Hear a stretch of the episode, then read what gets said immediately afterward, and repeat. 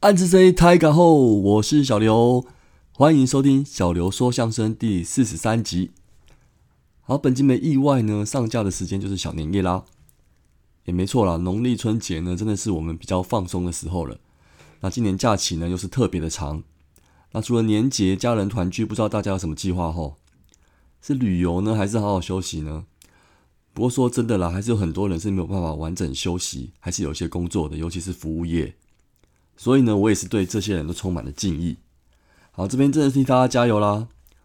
那讲到过年呢，大家在南来北往的同时呢，可能会遇到塞车的情形。那 Parkes 的节目呢，也许是您很好的选择。尤其是我们大叔野球五四三的节目跟各个子节目，一向都是轻松又有点诙谐的讨论一些棒球话题。听一听，诶，怎么不知不觉呢就到目的地了？那我自己呢，有时候是会有一种先不要熄火，听完再说的感觉啦。所以如果呢能得到认同呢，也请大家再多多宣传介绍一下喽。那另外，我们光头大叔能者多劳啊，又要推出新的节目啦，名称叫做《光头 You Can Eat》。悠是悠悠哉哉的悠啦，那 camp 是那个露营，那 eat 是英文吃东西的英文。好，那听名字就知道啦，就是关于家庭露营呢，跟一些吃吃喝喝相关的节目啦。那这个对我来说，哦，真的也蛮有兴趣的。那准备就来洗耳恭听喽。不过老实说啦，我刚开始是听到光头有雷，哎，安内干掉。好了，光头这边也在节目上跟你拍摄一下啦。好，另外过年呢。不得不说，难免会有一些博弈的活动，是不是？那方城之战呢，或者是买买彩券、刮刮乐等等。那当然啦，是说一下啦，小赌怡情，大家热热闹闹、开心过新年就好。那小刘我呢，平常虽然没有每天扶老奶奶、老奶奶过马路，但是人品还算不错啦。发票偶尔也会中个几张，所以这边呢，也祝福大家财源广进，赚钱好吐露丝啊。不过为什么会讲到这个呢？就是要回到棒棒球的话题啦。那中华职棒呢，在推出了球员卡的贩售喽。那今年破纪录诶，总共发行二十五万包，首日开卖呢就创下十八万包的销售量。当然啦，前几天的话，那个热度是一定有的啦。嗯，那加上年节期间，大家口袋都是 Michael Michael，这也算是一个蛮好的发行点啦。那我自己是觉得呢，有时候啊，不是在期待球员卡未来的价值。那我们主要也是在，只要在享受那种就是拆卡的乐趣啦，那就看大家怎么想喽。诶，那今年的卡别好像是二零二一年份的，诶，对象迷来说，那不就是十年一贯的那一年吗？也是连霸的开始诶。听到这个有没有心动起来了？那就来推坑一下，买个几包不为过的。好了，如果想买买不到，或者是不想到处找，没有关系。那我在这边呢也说一下喽。我个人呢有买了五包，那希望能够回馈给听友。那只要呢大叔野球五十三主节目单集的收次首次收听数呢有破万或者创新高，那我就请三位主节目的三位主持人看有什么方式提供给大家啦。就请大家多多支持，也宣传下去喽。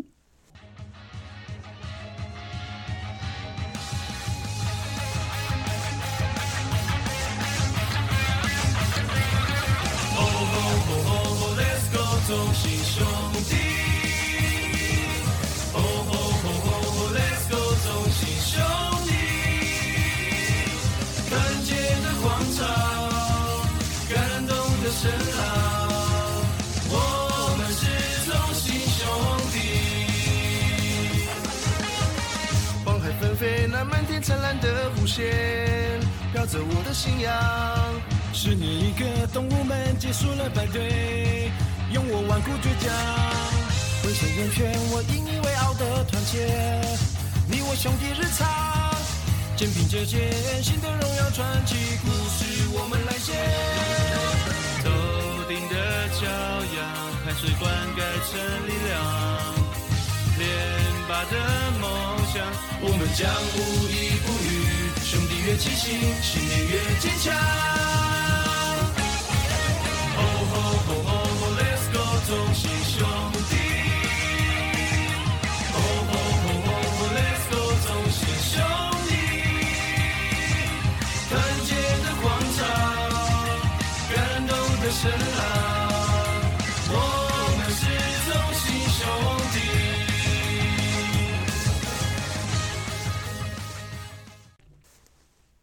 好，关于我们中信兄弟呢这几周的新闻，就还是来复习一下啦。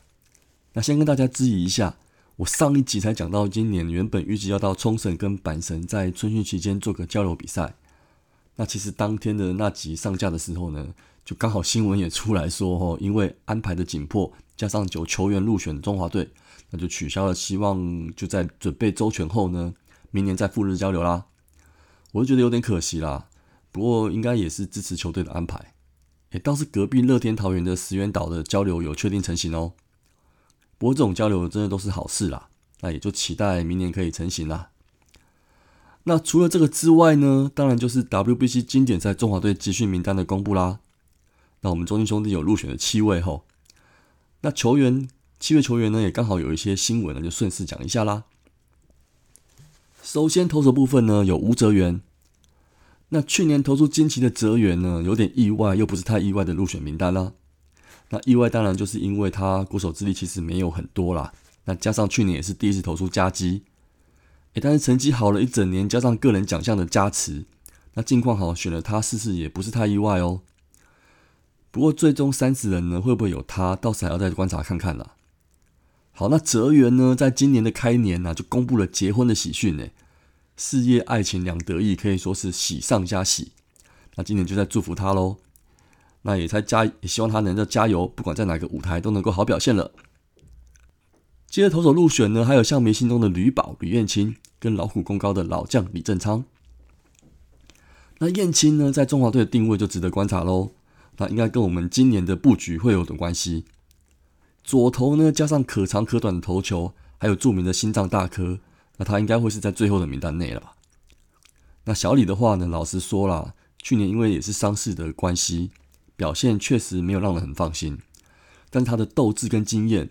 我觉得啦，如果最后在名单内，绝对是对国家队会有帮助的。